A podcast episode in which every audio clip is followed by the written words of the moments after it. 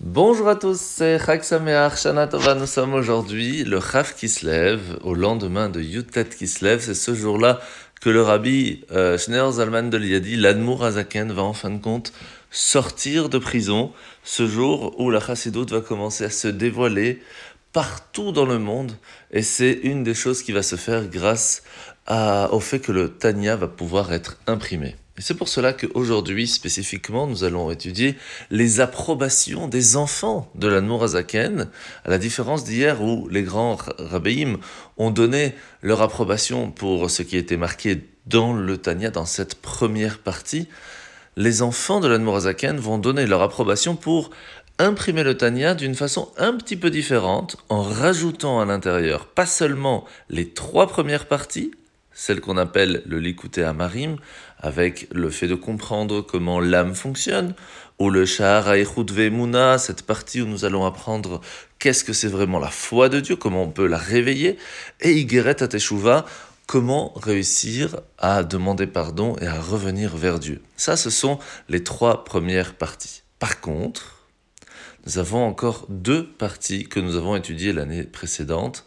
Celle qui s'appelle Igrata Kodesh, ce sont toutes les lettres que l'Admorazakan va envoyer aux Chassidim pour les aider à prier plus convenablement, à donner de la tzedaka et à comprendre l'importance. Et en fin de compte, le Kuntras Acharon, cette dernière partie où l'Admorazaken va nous donner en plus grande profondeur ce que nous avions commencé à étudier au tout début. Eh bien, aujourd'hui, ce sont les approbations de tout cela. Et depuis ce jour, il est important à ce que dans chaque ville, le Tanya soit imprimé pour que la chassidoute puisse être vraiment de partout, car c'est une des conditions sine qua non pour que ma chère puisse arriver.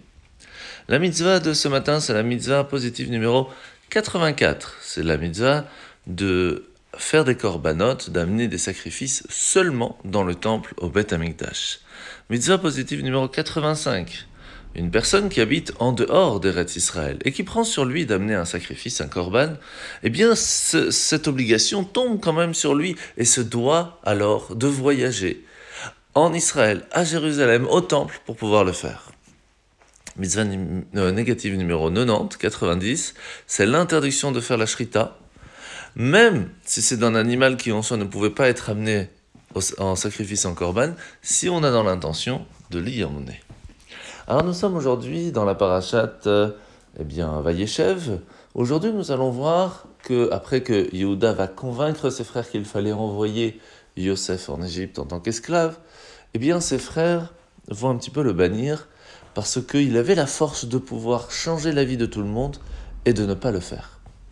Mais Yehuda, qui va s'installer un peu plus, loin de Hebron, eh va marier son premier fils à Tamar qui est extrêmement belle, et c'est pour cela que le premier fils va tout faire pour ne pas avoir des enfants avec elle, pour ne pas gâcher sa beauté.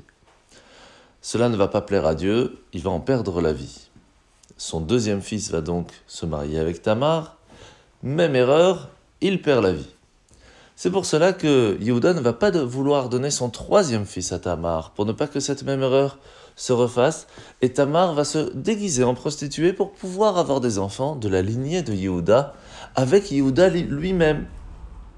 Ce qui est intéressant, c'est que un premier-né va naître et il va être appelé Peretz. De Peretz va venir Mashiach.